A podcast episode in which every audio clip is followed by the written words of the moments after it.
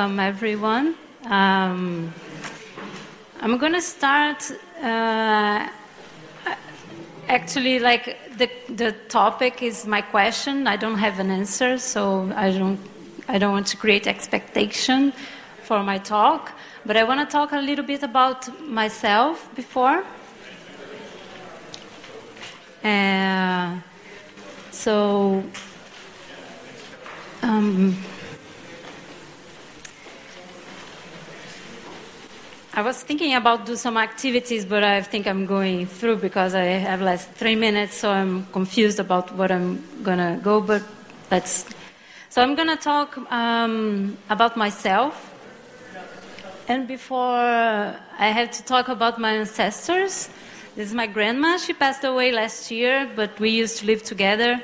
And this is açaí or acai. I don't know if you know, but it's a it's the main dish in Pará in Belém. And uh, she, she was, for 92 years, she was telling us, our family, how proud she was um, with our, like, uh, our ancestors that were from Europe, Portuguese, Spanish. And when, in the afternoon, when she was 92, she became 92 years old, she told me that she had a, a grandmother that was a uh, indigenous. So at that point, I realized that I had a blood from, from Brazil, the real Brazil, and the indigenous was from a tribe called Puris. And she said that she lived in the same region for all her, like for 20 years, and then she moved to Rio, to the capital, because she was looking for a better job. So, but she was ashamed to talk about uh, her grandmother. And this is a, a, draw made from three German people, and I thought it was interesting to bring. And it's the tribe, they were uh, drawing the, the image that they saw from the Puris, the tribe that my great grandmother was from. So it seems that this guy was a prince of Villeneuve. This is my other grandma, her name is Zilda. She passed away, but all the time she was in, in the Amazon region, she was always like, I want to go to Igarapé. And Igarapé is this piece of pound, like where we have water, we do uh, the cleanings here, we do the dishes. And so she's naked, but that's how she loved to be. And she, she, um, she had 17 babies seven of them uh, the, uh, passed away, and she and she said that for each baby there was a reason for the for the baby to die, and it was related to the the spirits of the forest. So she believed in the, the god of the, the, the mother of the water. She had, for each baby, she had a, an explanation, and she believed into spirits and the protection of the forest. But when she was 40 years old, she decided to go to the capital because in the forest she didn't have education to give to her kids. So she, she packed. These are my aunts and uncle. My father is not in this picture because he was in my grandma's belly and they were getting ready to travel. So they took a, chi- a ship from Belém to Rio, one month by boat, and they had 10 kids with them, um, two dogs, some chickens, one pig, and a parrot. And they went to Rio, to the capital, looking for development and education. And my grandma passed, uh, she said that was the five most, f- the, the, the, the years that she was depressed the first years because she was wild. People ignored her. She didn't have friends.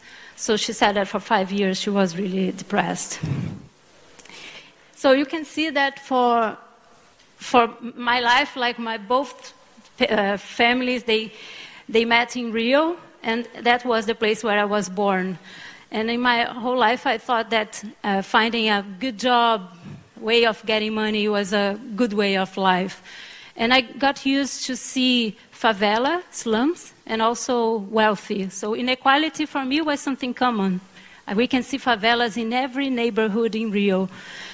So, but in 2011, I had a, a deep experience when I traveled to Santarém and I met a collective that work with open source technology called Poraquê. And I had two friends that were convincing me, Deborah, you have to quit your job.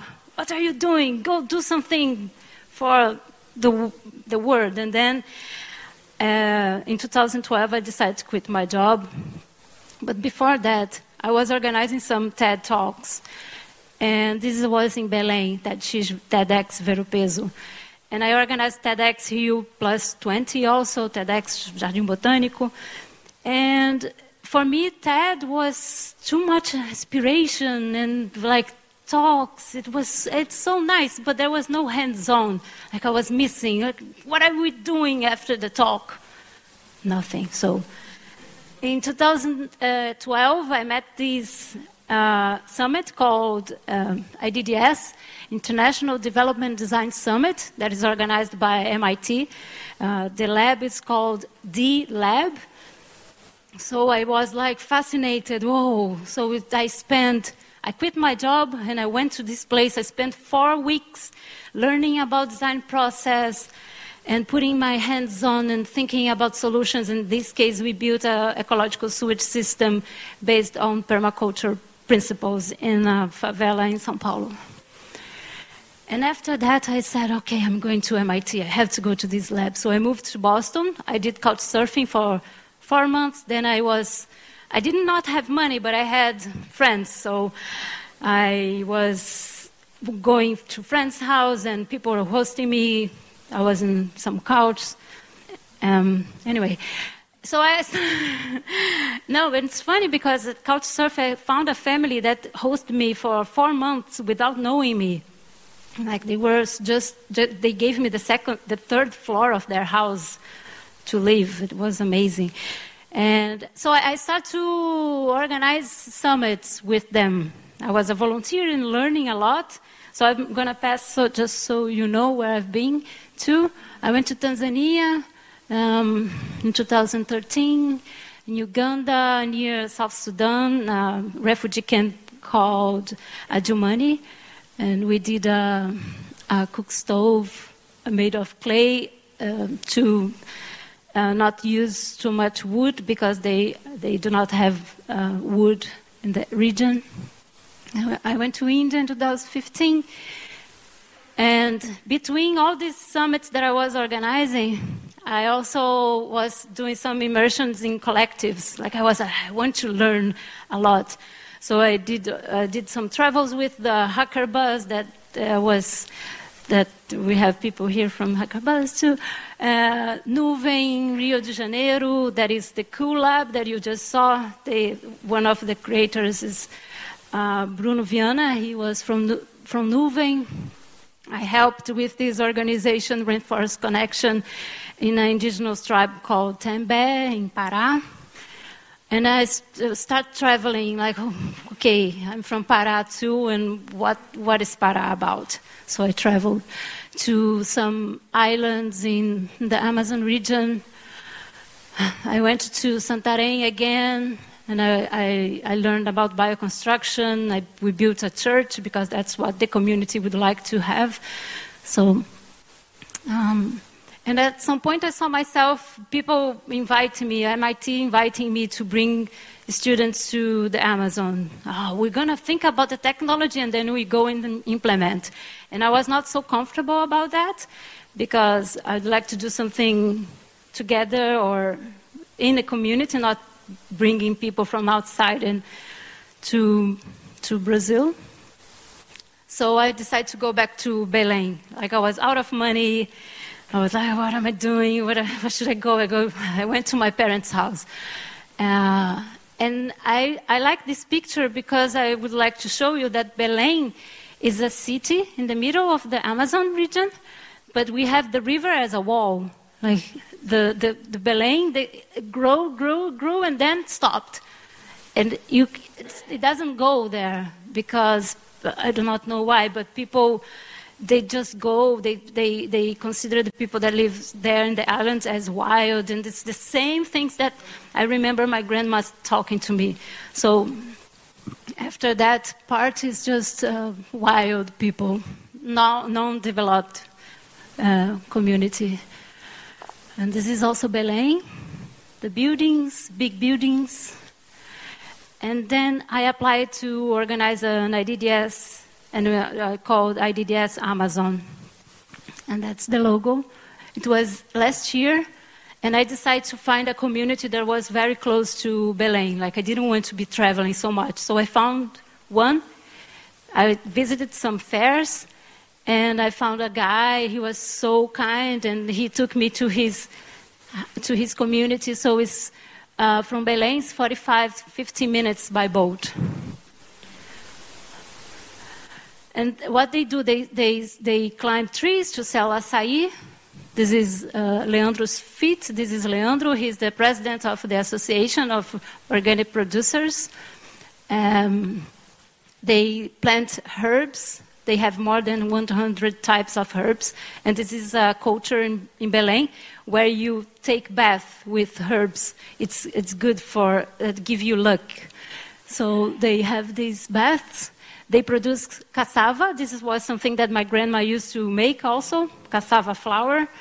And this is the, the most impressive circular economy that I, I know. Like, nothing is a waste.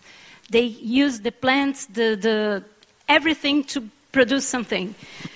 Um, so this is the, the main area is between the houses. This is the liquid that comes from the cassava to make tucupi. You can have a dish called tacacá. Um, this is the beiju. It's made of cassava too. And this is the. They have this big round thing, very hot. And this is something that I want to mention. These are another community from Marajó Island, and these guys they're really young. It's, it's, it was the opposite. People from Belém moved to the forest so they didn't have any culture, like the traditional culture. They didn't have. So the, the, the, the youngs, they decide to produce cassava without knowing. So this is the traditional way of making tucupi, where you put, this is tipiti, the name of this. It's uh, very indigenous. You put the cassava, you s- squeeze, no, but you put some heavy things, and the liquid that comes out go is a tucupi, so you can drink. And the guys, they didn't know how to make tipiti, so they made a press. so uh, they were showing me, oh, look, but the tucupi is very toxic, so it's not good for the fish. So they were doing things without knowing, but it was impressive anyway. Uh, this guy I met in, the, in a really beautiful place, it's a paradise and he's, he was the only one that makes tipiti. He was making tipiti here. tipiti is that thing that I showed you here. Um, so in, in this community that I'm working with, they, they produce herbs to big companies. They got a lot of money to build buildings. Um, they have uh, lab, com- computer labs. They have big TVs and they have a surveillance there. They have cages and these bars. And when I talked to them and I asked, why do, they, do you have, is it dangerous to be here? They said, no, don't you see on TV? And I, okay, but something happened here. They said, no, no, but TV showing, you can see everyday violence on TV. So the TV is the big influence of the community. And I found this picture, and I'd like to have the flags of Germany. And so TV is. Uh, so this is a. I didn't. I don't have the picture, but one day I was watching TV in this house with this family, and it was the commercial between the soap opera, and the woman said, "Look, the shampoo commercial. Can you see what we have?" And the, on the wall there was all the empty packages of shampoos with all the colors. They buy the shampoo not because of the, the hair, they buy because of the color. So they, they just have the collection of packages to decorate the house. So they like decorating the house with packages and anything that they see on TV and they can buy. And at the same time, all this consumerism that they see on TVs, they do not have where to put. So if they do not use it as a decoration, they have to throw it anywhere. So they make holes. Sometimes they, they cover, sometimes they put fire. So um, internet. And then I, I started to talk to them, and it was hard to have communication. Like, I need documents, I need things. How can we talk? And every time I had to go one hour by boat to get documents or get information. So I decided, why not writing a project to bring internet to the region? So I, write, I wrote with the association, ITA and UFPA. We got some funding, and we and we decided to connect the community to the internet. And this is the, the backhaul. Uh, this is the university, university so they, they, they gave us, they gave them internet for two years. Um, this is from the UFPA, the antenna that is pointing to this tower. This tower was ab- abandoned, so no one was using, so we went there. We decided to climb install the antenna to have the reception and to point to the association. So we have internet now in the school, in the, uh, the health center, and in the association. And for this summit that I organized, IDDS, last year, I had this group of people.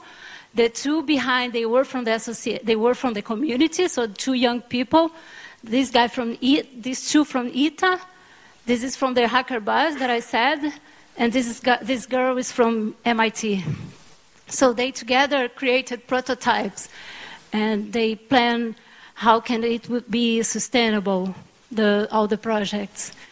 And they they talked to, to the community what to do in two years and five years. Um, they map all the houses that are interested in having internet. So it, the plan is to have a community provider. So use the internet and be a way of getting money for the association and, and co- contribute to the, the people that live there. So we, we built a big tower also. This is the big tower. We had to put it down too because it was getting too dangerous because it was close to this this energy that is passing there. And at the end, after the summit, they sent me a picture, uh, like we were planning, how can we do the tower? Oh. And then they sent me, Deborah, we have the tower, look. And then they sent the picture with the tower that they built with uh, in metal. So they did by themselves. Um, so the idea was to, to um, and then I have here some um, the, the, the, the idea is to not only have a community provider and get money, is how can this internet, how can contribute? I think about myself, I think about my grandparents, how it would work. Would they stay in the forest? Would they decide to give up instead of going to Rio? Would they stay in the forest if they had internet and access to media or so I don't have the answer, and I have the question like how internet can bridge this traditional and contemporary knowledge in the Amazon. And um, I think, I believe that um, uh, media production is a way of um, getting this information and uh, putting online and having people to know what's happening, they exchange, they, act, they can exchange knowledge between them if they have internet and they can know. And at the same time, I am afraid that people can uh, get addicted to internet the same way we are. So uh, how how can we? Is is it possible to make something? So I have less than ten minutes now to finish.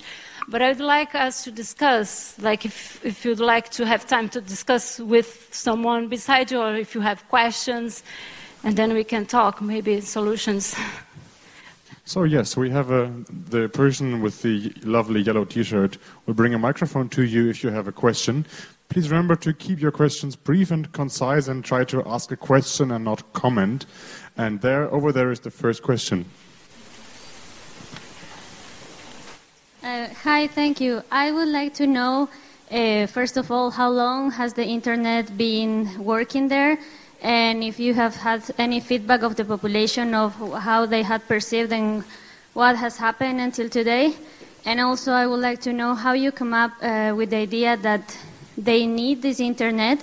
Was it something that came from them that you then it was something that they constructed? Was it part, something participative that the necessity come from them? Yeah, it's been working for almost one year. And how is it working? There are some arguments because they, everyone wants the password of the Wi-Fi, so sometimes they have to be changing, and they are. It's, it's, it's a problem uh, it's not it's not easy because it, we do not have a lot of internet. The access like should be. We have to change the password time to time. Uh, the need is every time I was talking to them, like even to connect, to, to ask for help, like if something happened, they had to find uh, where can I use a telephone. Like the, the telephone was a problem. Like internet would give them access to talk and communicate easily. For me, it was important because we could think about projects. And I, I was just uh, like, was more them talking about it. They have a, a, a, a, lab, a computer lab, but they didn't have, they, for them, having a, a com- computers doesn't doesn't matter. What they need is internet. Why can I'm going to turn on the, the, computer without internet? They have these thoughts and like even talking and showing that oh you can use computer but they do not they are some of them are illiterate so for them it's like watching videos it's communicating sending calling so what else you asked sorry yeah. If, what, if, it was a participatory process that the necessity yeah, came from them? It was more related to the association. I couldn't uh, go to the whole community. They are 300 people. It was focused on the association of produ- organic producers. They are 30 families. Thank you for this question and thank you for the answer. We have time for maybe two short questions or one a bit longer question, and I think you pointed up first, so the lady in the blue. Um, I'm just wondering I'm hearing more and more of these projects connecting in indigenous cultures with technologies. Is there a platform um, that is like a network where, where projects can learn from other projects, or is it still very uh, island populated? Like you have different projects, but do they connect somehow? The, you mean network in the in the region? I mean globally. So, you know, it's it's.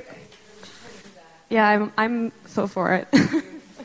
Yeah, but they, yeah. But I mean, does anything exist like that already? Have you heard of anything, or is that not happening? The the the gig, it's a way of gathering the global, uh, international net, no, global, yeah, global innovation gathering, and I think it's a good way. IDIN is another one um, that is uh, funded by USAID, but also my idea that I'm doing a master's now, and I would like to have a network where they can communicate, they can get together, because the river, as I said, is, is a wall. If they have, they need money to get the boat to go to a meeting, and sometimes they do not have money. So how can we have this as something that is supported by the government, so can they can talk and exchange knowledge? We have time for one last question, please, over there.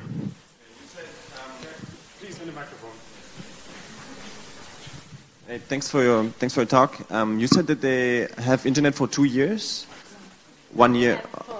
Okay, what happens after? Are there any plans? Yeah, the idea is that in two years, they if they have this community provider running, they will be getting money from the community. At some point, if they have all the network working, UFPA, the university, will close down, and then they can contract like another they can talk to and negotiate. Okay, I have a network, it's ready. and we can pay you this amount. Because for the big companies, they don't want to go to the Amazon. It's too difficult. So they prefer like the tower. They build the tower and then they just give up. They prefer not sending people there to build.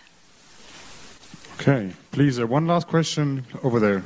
Well, it, it's a very simple question. I just would like to know what changed for them. I mean, they, they can connect to the internet. So what? So what? What is uh, what had changed in their real life? Did they move away? Did they like uh, realize that they are in heaven, or do, do they have any other communicate forms of communication? Do people visit them now that they're connected? Yeah.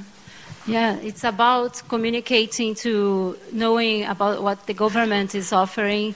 Sometimes it's very easy. Okay, go to the bank line. Like sometimes just to go to the bank, like they have to take the boat and go. So now the internet for them, it's it's not so easy. They still do not read emails. I have to send WhatsApp to say you have an email because the, but it's okay. And then it's just but there is a woman that is telling me that you know, on facebook now she can she her, all her family is evangelic. They do not use lipsticks. They cannot use jewelry. And she's saying that at face, on facebook she can show. She's showing how she is. So for her facebook now is a, a way a tool of showing things that in in real life she avoid to not have problems. So thanks a lot for these amazing insights into your life and work.